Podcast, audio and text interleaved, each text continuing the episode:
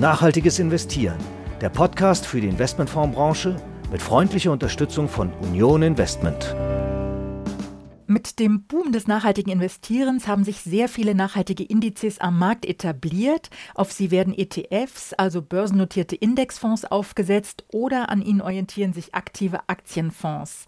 Es gibt die sehr großen ESG-Indizes von den bekannten Anbietern wie Dow Jones, MSCI oder Morningstar, die mehrere hundert Titel umfassen können, oder auch ganz kleine Indizes wie den Ökodax mit nur acht oder neun Titeln. Die Börse Hannover ist mit ihrem Global Challenges Index, kurz GCX, schon sehr lange am Markt und vor wenigen Monaten ist ein zweiter nachhaltiger Index dazugekommen. Wieso braucht man kleine nachhaltige Indizes, wenn es schon die großen gibt? Birgt das eingeschränkte Anlageuniversum nicht Risiken und öffnen breit angelegte ESG-Indizes nicht Tor und Tür für Greenwashing? Unter anderem darüber spreche ich heute mit Martin Braun, Leiter Vertrieb und Customer Relations bei den Börsen Düsseldorf, Hamburg und Hannover. Und dazu begrüße ich Sie, liebe Hörerinnen und Hörer, herzlich. Mein Name ist Christiane Lang und ich bin Redakteurin der Börsenzeitung. Herr Braun, ich grüße Sie ebenfalls. Herzlich willkommen. Schön, dass Sie da sind. Ja, hallo Frau Lang. Ganz herzlichen Dank zurück, insbesondere für die Möglichkeit, heute hier Ihnen Fragen zu beantworten zum Thema nachhaltige Indizes. Wir sind in dem Bereich ja schon seit 2007 unterwegs, als wir den Global Challenges Index aufgelegt haben und haben dann natürlich im Grunde genommen zu einem Zeitpunkt schon in den Markt sind wir eingestiegen, als das ganze Thema teilweise noch etwas belächelt wurde. Heute lacht da niemand mehr drüber, ganz im Gegenteil. Das Thema Nachhaltigkeit steht ganz oben auf der Agenda bei Politik, Gesellschaft, im täglichen Leben und vor allen Dingen im Bereich der Kapitalanlage. Und von daher freue ich mich, heute hier Rede und Antwort stehen zu können. Ich freue mich auch, Herr Braun. Eingangs habe ich ja schon gesagt, es gibt eine Vielzahl von nachhaltigen Indizes und die bekanntesten sind ja von MSCI oder Dow Jones. Aber wie unterscheiden Sie sich mit Ihren Indizes? Sie sagen, der eine ist ja schon sehr lange am Markt. Ja, also die großen Indizes von MSCI, zum Beispiel der MSCI World SRI oder aber auch der Dow Jones Sustainability World, das sind natürlich globale Indizes, wo auch mehrere hundert einzelne Unternehmen drin vertreten sind. Hier gelten üblicherweise auch die gängigen Ausschlusskriterien wie Rüstung, Tabak, Alkohol und so weiter. Aber der große Unterschied besteht natürlich darin, dass diese globalen größeren Indizes niemals so detailliert und so stringent bei den Auswahlkriterien hantieren können, als vergleichsweise wir das machen. Also ich würde mal auch, was die Größenordnung anbetrifft, MSCI und Dow Jones als Global Player bezeichnen und wir sind, was Indizes anbetrifft, eigentlich so eine Art Manufaktur. Das heißt, bei uns gilt noch das Prinzip der Handarbeit. Das heißt, wir geben uns bei der Zusammensetzung, bei der Konstellation eines Index größte Mühe und versuchen hier natürlich auch ein Höchstmaß an Qualität in den Indizes zu berücksichtigen, bei den Ausschlusskriterien, bei den Positivkriterien und last not least zum Beispiel auch durch die Einbindung eines Expertenbeirates, der hier praktisch nochmal alle Facetten versucht zu beleuchten, damit wir dann wirklich im Ergebnis reinrassige, nachhaltige Unternehmen im Index vertreten haben. Vielleicht können Sie einfach mal, um da eine Größenordnung auch zu haben, die Großen haben ja mehrere hundert Titel in ihren Indizes. Ähm, wie sieht das denn bei Ihnen aus? Einfach mal zum Vergleich. Im Global Challenges Index sind 50 Unternehmen vertreten. Das ist im Grunde genommen eigentlich auch die Mindestanzahl, die in einem Index sein sollte. Das Ausgangsuniversum ist aber ungefähr bei fast 8000 internationalen Unternehmen. Und dann wird in zwei Stufen gefiltert bis auf 50 Indexwerte. Das heißt, Sie sehen, dass hier im Grunde genommen deutlich mehr als 90 Prozent rausgefiltert wird, bis wir praktisch zu den Indexwerten kommen. Und das ist eigentlich auch ein Indiz dafür, dass bei uns nur ganz, ganz wenige Unternehmen letztendlich übrig bleiben, die sich für den Index qualifizieren. Da stellt sich für mich natürlich auch die Frage, Sie sind zwar schon lange am Markt, aber Sie sind ein kleiner Indexanbieter mit einem sehr speziellen Index, nachhaltigen Index. Sie haben gesagt, Sie bezeichnen sich als Manufaktur. Hat man denn als dieser kleine Anbieter überhaupt eine Chance gegenüber die großen, breiten, nachhaltigen Indizes von den großen Anbietern? Absolut. Also das haben wir letztendlich auch schon unter Beweis gestellt. Wir haben aktuell allein beim Global Challenges Index über mehrere Produkte, sechs Lizenznehmer, gut 1,3 Milliarden Euro Assets under Management. Der ganze Markt sieht im Moment so aus, dass allein in Deutschland nachhaltige Geldanlagen bei etwa 335 Milliarden Euro liegen, Stand 2020, und davon etwa 107 Milliarden in Investmentfonds. Das Potenzial ist weiterhin sehr groß. Wir sind hier in einem klaren Wachstumsmarkt. Immer mehr Investoren, egal ob institutionelle oder auch private, orientieren sich Richtung nachhaltige Kapitalanlagen, interessieren sich dafür und versuchen immer mehr sozusagen ihre Anlagen, aber auch ihrer privaten Altersvorsorge in nachhaltigen Finanzanlagen anzulegen.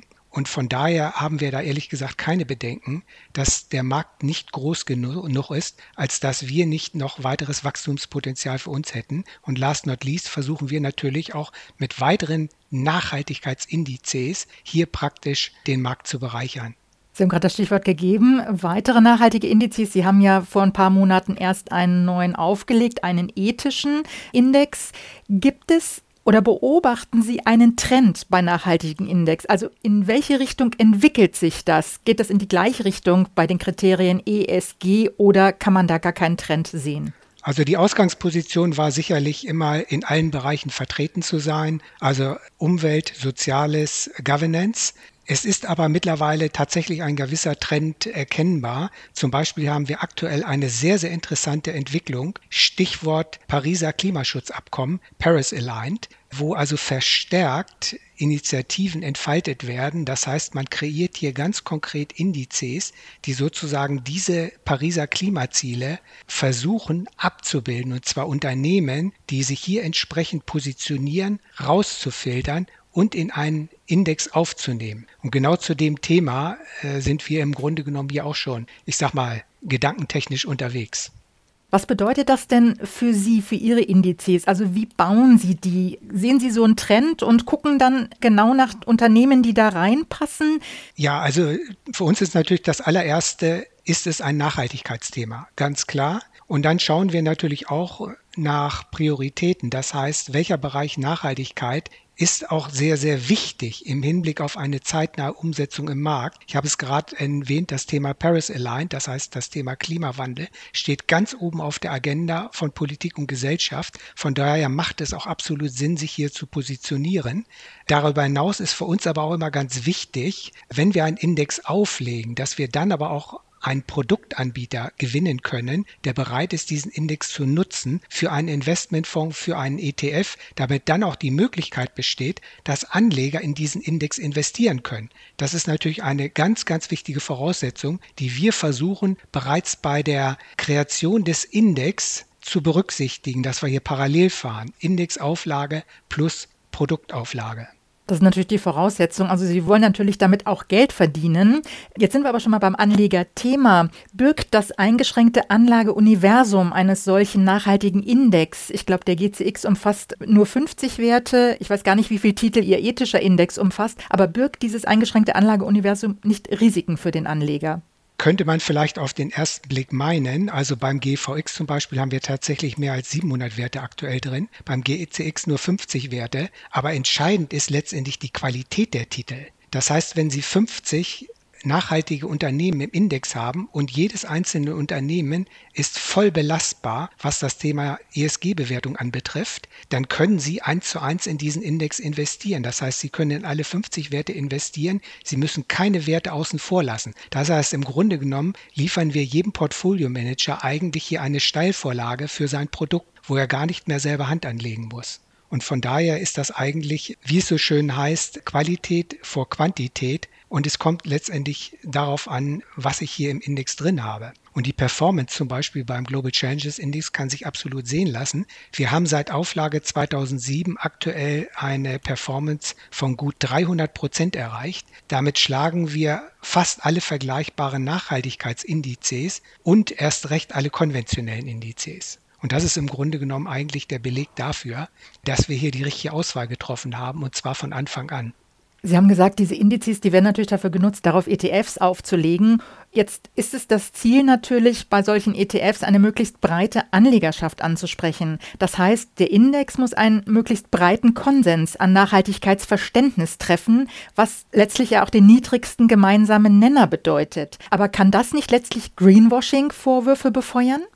Der Verdacht praktisch Masse statt Klasse mit der Nähe zum Greenwashing liegt nahe. Es kommt aber wirklich darauf an, welche Kriterien in welcher Schärfe man hier zugrunde gelegt hat. Das heißt im Index, der als Grundlage für den ETF dient. Und da gibt es durchaus unterschiedliche Ansätze und Sichtweisen, zum Beispiel bei den Ausschlusskriterien. Also ich will mal nur ein Beispiel nennen. Nehmen Sie mal das aktuelle Thema Atomenergie, das gerade in der EU kontrovers diskutiert wurde. Und dann gelangte man zu der Entscheidung, dass Atomenergie wieder als grüne Energie deklariert werden soll, was für uns hier in Deutschland natürlich im Grunde genommen, ich sage mal, völliges Unverständnis gestoßen ist. Nehmen Sie das Thema Automobilproduzenten, was Ausschlusskriterien anbetrifft. Es gibt also gerade bei diesen größeren Indizes reihenweise Automobilproduzenten und zwar Produzenten im Bereich konventionelle Automobile mit Verbrennungsmotoren. So, und da gibt es natürlich auch die Sichtweise, dass man sagt, Verbrennungsmotoren, die in der Lage sind, den CO2-Ausstoß drastisch zu reduzieren, sind positiv zu bewerten. Das heißt, die kommen eine entsprechende ESG-Bewertung und das führt letztendlich dazu, dass solche Unternehmen dann durchaus in den Index kommen können. Wir beim Global Challenges Index sind nicht der Meinung, bei uns finden Sie aktuell keine Automobilhersteller, und von daher, das ist auch wieder ein Beleg dafür, wie scharf wir an die Sache rangehen. Aber es kommt, um das nochmal auf den Punkt zu bringen, sehr darauf an, dass man reinschaut, wie ist der Index konzipiert, mit welchen Ausschlusskriterien. Das heißt, also je schärfer man die Grenzen zieht oder je schärfer man das definiert, umso weniger, meinen Sie, setzt man sich diesen Greenwashing-Vorwürfen aus, wenn ich Sie richtig verstanden habe. Ganz genau. Da haben Sie es auf den Punkt gebracht und das ist letztendlich bei unserem GCX auch nachweisbar. Wir hatten mit dem Thema Greenwashing bisher überhaupt noch nichts zu tun. Das ist letztendlich auch darauf zurückzuführen, dass wir absolut, ich würde mal sagen, mit die schärfsten Kriterien zugrunde legen, die man sich überhaupt vorstellen kann. Und damit begegnet man diesem Problem schon von Anfang an und muss sich dann im Nachhinein gar nicht in irgendwelchen, ich sage mal, unsäglichen Diskussionen aussetzen. Das ist der Punkt. Jetzt gibt es auf Ihre Indizes bislang keine ETFs. Warum eigentlich nicht und kommt das noch? Also das Thema ETF ist bei uns nicht ausgeschlossen, aber es gibt tatsächlich bisher keinen reinrassigen ETF. Sehr wohl aber einen Indexfonds und zwar von einem unserer Lizenznehmer, das ist Warburg Investment, die haben den Global Challenges Indexfonds aufgelegt und zwar bildet der den Index sehr wohl eins zu eins ab. Das heißt, alle 50 Indexwerte genau in der Gewichtung, wie sie im Index vertreten sind. Von daher ist das praktisch einem ETF sehr, sehr nahe. Also von daher beim GCX gibt es ein ganz kleines Handicap. Wir haben von vornherein darauf Wert gelegt, dass wir dort nicht nur die sogenannten Large Caps in den Index aufnehmen, sondern vor allen Dingen auch Small und Mid Caps. Und wenn Sie im Bereich der Small und Mid Caps unterwegs sind, dann kann es natürlich auch, was die Handelbarkeit anbetrifft, hier und da mal gewisse, ich sag mal, Engpässe geben. Und das ist gerade, wenn man einen ETF auflegt, dann durchaus auch als Nachteil zu sehen. Das ist sicherlich ein Grund am Rande, der eher gegen einen ETF auf den GCX spricht. Das heißt also, es gibt vor allen Dingen aktive Produkte auf ihre Indizes und das bedeutet, dass die Portfolio-Manager sich quasi bedienen können, dass sie sich nicht an diesen Index letztlich halten müssen. Das ist korrekt. Sie können also durchaus abweichen. Das wird auch gemacht durch andere Lizenznehmer. Es gibt auch einen Lizenznehmer, der bildet grundsätzlich immer nur die 40 bestperformenden Unternehmen vom Index ab. Das schaut er sich immer sozusagen rückwirkend an. Wer waren die 40 Besten? Und die kommen dann sozusagen in seine neue Selektion hinein. Wie erfolgreich sind eigentlich Ihre Indizes im Sinne von Zahl der Lizenznehmer, Produktzahl, Volumina, Performance haben Sie ja schon bei dem GCX schon angesprochen. Können Sie dazu einfach was sagen oder vielleicht auch die Zielgruppe? Ja, selbstverständlich. Wir haben aktuell auf den Global Challenges Index sechs Lizenznehmer, sind unter anderem auch mit einem Lizenznehmer in der Schweiz und mit einem in Österreich unter Vertrag, die die unterschiedlichsten Produkte auf den GCX aufgelegt haben. Also diverse Publikumsfonds, aber auch Spezialfonds für institutionelle Investoren. Wir decken also praktisch über unsere Lizenznehmer mit ihren Produkten komplett das Thema Privatanleger, aber auch institutionelle Anleger ab. Seit September 2021 haben wir den GVX, den Global Ethical Values Index, mit einem Lizenznehmer. Das ist äh, Metzler Asset Management in Frankfurt, die auch über eine hohe Expertise im Bereich Nachhaltigkeit verfügen. Und da wurde auch gleich ein Publikumsfonds aufgelegt mit der Indexauflage, der mittlerweile auch recht gut performt. Allerdings natürlich nicht mal ein Jahr im Markt ist. Also ich hatte es ja bereits erwähnt, beim GCX sind wir bei mehr als 1,3 Milliarden Anlagevolumen. Für unsere Verhältnisse und für unsere Zielrichtung ist das ein absolut erfolgreiches Ergebnis, mit dem wir sehr zufrieden sind. Heißt natürlich nicht, dass wir gerne noch weiter wachsen möchten in dem Bereich Nachhaltigkeit. Ich frage mich manchmal, wie sieht das eigentlich mit Trittbrettfahrern aus? Sie veröffentlichen ja die Liste der Einzelwerte. Warum sollte ein Fondsanbieter eigentlich noch eine Lizenzgebühr zahlen, wenn das alles öffentlich ist, diese Informationen? Gute Frage. Also grundsätzlich ist es so, wie Sie schon sagen, wir veröffentlichen die Einzelwerte. Was wir aber nicht veröffentlichen, ist die Gewichtung im Index. Und das ist natürlich eine schon interessante Tatsache. Das heißt also, jemand, der keine Lizenz hat und nicht täglich die Gewichtungsdatei von uns erhält, hat eigentlich nicht die Möglichkeit, diesen Index eins zu eins abzubilden. So, auf der anderen Seite, der Global Changes Index ist seit 2007 im Markt und hat mittlerweile auch eine echte Reputation erarbeitet. Das heißt, immer mehr Fondsinitiatoren werden auf diesen Index aufmerksam, genauso wie institutionelle Investoren und legen Wert, dass ihre Produkte diesen Namen auch mittragen dürfen, nämlich Global Changes. Und das alleine ist schon ein Grund, dass diese Fondsinitiatoren interessiert sind, einen offiziellen Lizenzvertrag abzuschließen, um dann auch den Namen vertriebstechnisch nutzen zu können. Das heißt, es geht also auch um eine Art Marke, die man einfach gut im Markt etablieren kann. Absolut. Also der Global Changes Index ist eigentlich mittlerweile ein Brand. Sie sehen ihn auch regelmäßig in Berichterstattung, auch Stiftung Warentest hat sich den Global Challenges Index beziehungsweise die Produkte darauf schon angeschaut. Also von daher sind wir eigentlich schon bestens in der Community unterwegs und haben eigentlich keine Bedenken, dass sich das nicht noch im positiven Sinne weiterentwickelt. Jetzt mal abgesehen von den ganz großen Anbietern, die wir schon genannt haben, MSCI, Dow Jones und so weiter und so fort, wie groß ist denn die Konkurrenz in Ihrem Größensegment? Wer sind die größten Konkurrenten? Können Sie dazu was sagen? Ja, das sind natürlich, was das Thema Index anbetrifft, MSCI, Dow Jones, aber zum Beispiel auch Contigo als Tochter der Deutsche Börse AG, aber auch zum Beispiel Indexberechner wie Solactive, die für uns sogar den Global Changes Index und den GEVX berechnen, haben also auch schon diverse ESG-Indizes aufgelegt. Es gibt hier also durchaus die Konstellation, dass man im Wettbewerb steht, aber sich trotzdem nicht wehtut. Und wir haben unsere klare Zielrichtung. Das heißt, dass wir mit besonders hochwertigen Produkten in den Markt gehen wollen und nicht unbedingt die breite Masse beglücken wollen. Und von daher haben wir auch keine Angst vor Wettbewerbern. Ganz im Gegenteil. Wir nehmen gerne diese Herausforderung an und stellen uns dieser. Herr Braun, kommen wir vielleicht noch mal zum Markt insgesamt. Sie haben vorhin schon gesagt, der hat Wachstumspotenzial. Können Sie da vielleicht konkreter werden? Wie könnte sich dieser Markt der nachhaltigen Indizes weiterentwickeln? Wir sehen eine weiterhin dynamische Marktentwicklung. Es werden bereits viele, viele Themenfelder abgedeckt im Bereich ESG, aber es kommen natürlich immer neue Herausforderungen für neue Ideen, für neue Nachhaltigkeitsindizes auf den Markt. Das ist natürlich aktuell insbesondere das Thema Klimawandel. Ich habe es bereits erwähnt mit Paris Aligned, aber zum Beispiel ein weiteres Thema, was uns sicherlich in der Zukunft auch noch vor einige Herausforderungen stellen wird, ist das Lieferkettengesetz, das ab 2023 verbindlich in Kraft tritt. Hier werden also eine Vielzahl von Unternehmen verpflichtet, ihre Lieferketten genauestens zu durchleuchten und irgendwelche Missstände aufzudecken. Und das ist natürlich unter Umständen nochmal eine ganz andere Spielwiese, wo man genauer hinschauen muss. Stichwort Kontroversen, Stichwort Governance. Dort soll natürlich insbesondere beleuchtet werden, ob es irgendwo zu Zwangsarbeit kommt, zu irgendwelchen Kontroversen im Bereich Umwelt und so weiter und so fort. Und das ist mit Sicherheit auch nochmal ein herausforderndes Thema für die Zukunft. Führen diese Veränderungen eigentlich dazu, dass Sie Ihren eigenen Index oder Ihre beiden eigenen Indizes verändern oder führt das eher dazu, dass Sie nochmal einen neuen auflegen? Sowohl als auch. Also der Global Challenges Index ist nicht in Stein gemeißelt, ganz im Gegenteil.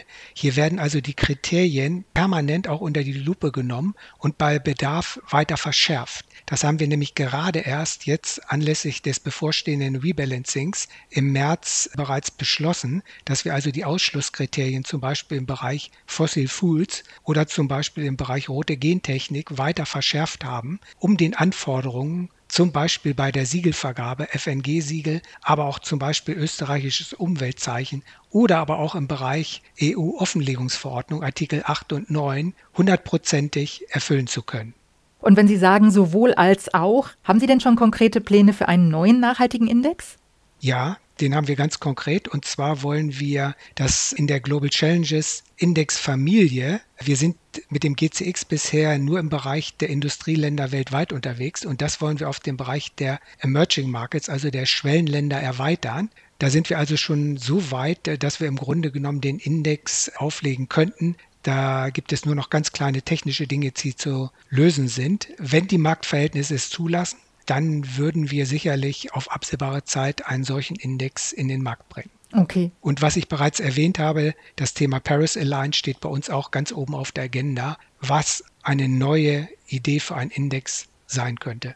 Also der Markt entwickelt sich weiter, gibt neue Impulse, auch die Regulierung trägt dazu bei, dass sich weiter nachhaltige Indizes entwickeln werden, auf den Markt kommen werden, sicherlich nicht nur von Ihnen. Und ähm, ja, großes Wachstumspotenzial. Herr Braun, ganz herzlichen Dank für das interessante Gespräch. Ja, ich danke Ihnen, Frau Lang.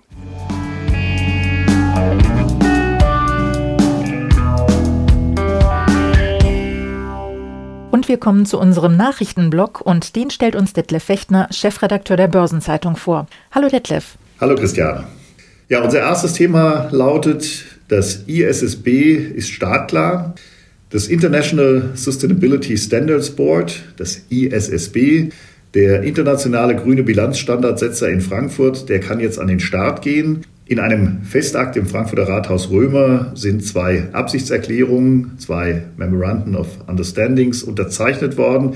Sie betreffen die Anschubfinanzierung und wurden unterschrieben zum einen von der IFRS Stiftung, zum anderen von Vertretern der öffentlichen Hand, das ist der Bund, das Land Hessen, die Städte Frankfurt und Eschborn, sowie von Vertretern der Privatwirtschaft und das ist das Deutsche Aktieninstitut, das Deutsche Rechnungslegung Standard Committee, das Institut der Wirtschaftsprüfer, die Wirtschaftsförderung Frankfurt und Frankfurt Mind Finance. Aufgabe des ISSB ist es ja, internationale Standards für die Nachhaltigkeitsberichterstattung von Unternehmen zu erarbeiten. Wie wird das Gremium denn genau organisiert sein? Also das ISSB wird unter dem Dach der IFRS Stiftung geschaffen. Hauptsitz ist Frankfurt. Hier wird der Vorstand tagen, hier wird das Büro des ISSB-Vorsitzenden beheimatet sein. ISSB-Vorsitzender wird im Übrigen der ehemalige Danone-CEO Emanuel Faber. Und Frankfurt wird als Drehscheibe für Europa, den Nahen Osten und Afrika fungieren und zentrale Funktionen für das ISSB insgesamt übernehmen. Nun wird es neben Frankfurt ja noch weitere Standorte in der ganzen Welt geben. Welche Aufgaben sollen denn dort wahrgenommen werden? Ja, das stimmt. Frankfurt ist die Zentrale und ebenfalls eine Schlüsselrolle soll dem Standort Montreal in Kanada zukommen. Die IFRS Foundation hat bereits angekündigt, dass die Region Amerika natürlich aus Montreal heraus betreut werden soll. Daneben sollen die Vorbereitungen für die Präsenz des ISSB in Asien und Ozeanien vorangetrieben werden. Nun gibt es ja die Befürchtung der Unternehmen, dass die Entwicklung der ISSB-Standards und der europäischen Nachhaltigkeitsstandards sich parallel entwickeln und sich dadurch zwei Standards herausbilden. Ja, da sprichst du die European Financial Reporting Advisory Group an, die EFRAG, die für Europa Nachhaltigkeitsstandards entwickelt. Und mit der Ansiedlung des ISSB in Frankfurt ist natürlich die Hoffnung verbunden, dass jetzt EFRAG und ISSB eng zusammenarbeiten werden und es einen inhaltlichen Gleichlauf der internationalen Mindeststandards des ISSB mit den entsprechenden europäischen Vorgaben der EFRAG geben wird, um eine Fragmentierung zu verhindern.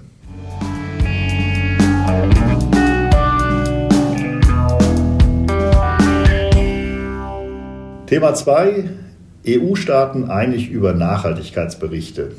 Die EU-Mitgliedstaaten haben sich bei der Überarbeitung der bisherigen Richtlinie über die nicht finanzielle Berichterstattung von Unternehmen, die bisher NFRD hieß und jetzt unter dem Namen Corporate Sustainability Reporting Directive, also CSRD, läuft, auf eine gemeinsame Position verständigt. Die Gesetzesvorlage der EU-Kommission wird danach grundsätzlich bestätigt, aber es werden einzelne Details noch nachgebessert. Unter anderem wollen die EU-Staaten die Berichtspflichten für börsennotierte kleine und mittelgroße Unternehmen noch einmal lockern und ihnen ausreichend Zeit für die Anpassung an die neuen Vorschriften einräumen. Die Richtlinie betrifft aber nicht nur die Realwirtschaft, sondern auch Banken und Versicherer, oder? Ja, ganz genau. In dem Kompromisstext der Mitgliedstaaten wird auch präzisiert, inwiefern die Nachhaltigkeitsberichterstattungspflichten für Banken und Versicherer gelten sollen. So wurde etwa eine Definition der Nettoumsatzerlöse für Kreditinstitute und Versicherer in das Regelwerk aufgenommen. Ein wichtiger Aspekt der CSRD ist übrigens auch das einheitliche europäische elektronische Format zur Berichterstattung über Nachhaltigkeitsaspekte, das vorgeschrieben werden soll. Eine Ausnahme bilden hier die nicht börsennotierten Unternehmen, die der CSRD unterliegen. Diese müssen ihre Rechnungslegungsinformationen nicht in dem einheitlichen Format veröffentlichen. Der französische Wirtschafts- und Finanzminister Bruno Le Maire, der aktuell auch Vorsitzender des ECOFIN-Rates ist, hat die Einigung ja sogar als, ich zitiere, einen Meilenstein auf dem Weg zu einem europäischen Regelungsrahmen für ein nachhaltiges Finanzwesen bezeichnet. Ja, richtig. Die Richtlinie bedeutet mehr Transparenz für Bürger, Verbraucher und Anleger und mit dem Greenwashing von Unternehmen sei es nun vorbei. Das hatte Le Maire erklärt. Es sollen jetzt auch deutlich mehr Unternehmen in die neuen Regelungen einbezogen werden, und zwar etwa 50.000 Unternehmen. Heute sind es über die NFRD nur 11.000. Erfasst werden sollen dann alle großen Unternehmen mit Sitz in der Europäischen Union, die mindestens zwei von drei Kriterien erfüllen. 20 Millionen Euro Bilanzsumme, 40 Millionen Euro Umsatz sowie mindestens 250 Mitarbeiter. Darüber hinaus sollen die Vorgaben unter anderem für alle börsennotierten Unternehmen mit Sitz in der EU gelten. Ziel der Neuerungen ist es, die Nachhaltigkeitsinformationen kohärenter und vergleichbarer zu machen. Und ab wann soll das Ganze gelten? Die CSRD-Regeln sollen alle ab dem 1. Januar 2024 für Unternehmen gelten, die bereits der bisherigen NFRD unterliegen. Die erste Berichterstattung findet damit also logischerweise 2025 statt. Ein Jahr später folgen nach dem Willen des Rates die anderen großen Unternehmen und Anfang 2026 kommen schließlich noch die börsennotierten kleineren und mittleren Unternehmen sowie kleine Kreditinstitute und firmeneigene Versicherungsunternehmen dazu.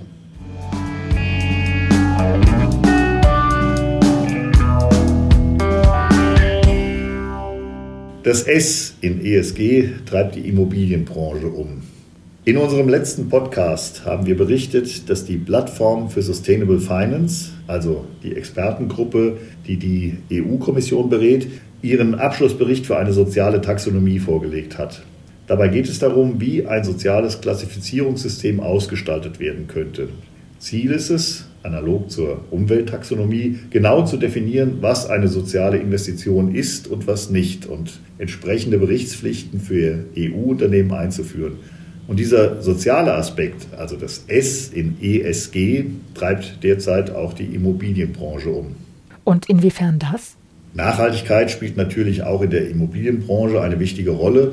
Auf der vom Beratungsunternehmen EY veranstalteten siebten Real Estate Funds Konferenz haben die Experten betont, dass bei vielen Fondsanbietern der Fokus stark auf den ESG-Kriterien liegt.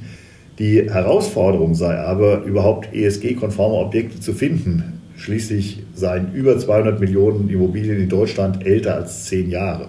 Das heißt, der Markt ist umkämpft und ESG-konforme Immobilien sind teuer. Ja, denn top ESG-konforme Objekte erfordern hohe Investitionen. Die können in der Folge natürlich zu höheren Mieten führen, allerdings müssen sich die Mieter diese Mieten dann auch leisten können. Und das betrifft sowohl Wohn- wie auch Bürohäuser. Den Experten zufolge sind Investoren nicht bereit, Renditeabschläge bei Bestandsimmobilien hinzunehmen. Und welche Bedeutung hat hierbei nun der soziale Faktor, also das S in ESG? Dieses zusätzliche Kriterium macht die Objektauswahl natürlich noch einmal schwieriger. Die Frage stellt sich nämlich, wie nachhaltig energieeffiziente Objekte mit Blick auf den sozialen Faktor sind.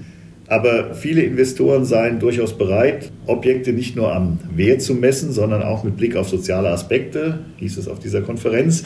Sie würden auch eine soziale Rendite würdigen. Und da spielt zum Beispiel der Trend zu gemischten Objekten wie etwa Büros mit Wohnungen und Kindergarten eine Rolle.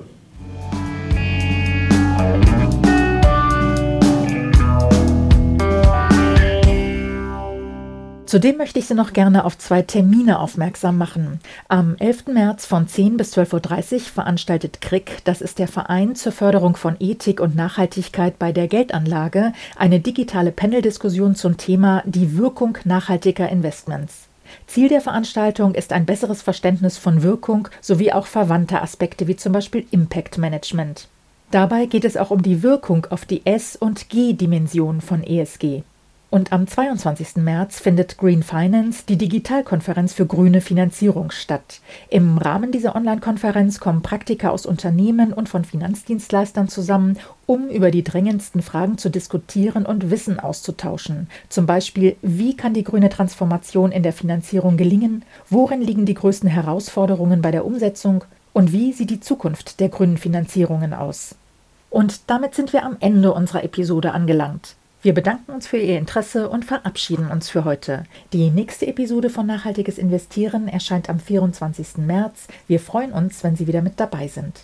Außerdem erscheint jeden Freitag unser Podcast 7 Tage Märkte, die Wochenvorschau der Börsenzeitung. Und darüber hinaus gibt es kommenden Mittwoch, den 16. März, eine neue Folge von Hashtag Volatility, dem Anlagepodcast von QC Partners und Börsenzeitung. Also bis zum nächsten Mal, alles Gute.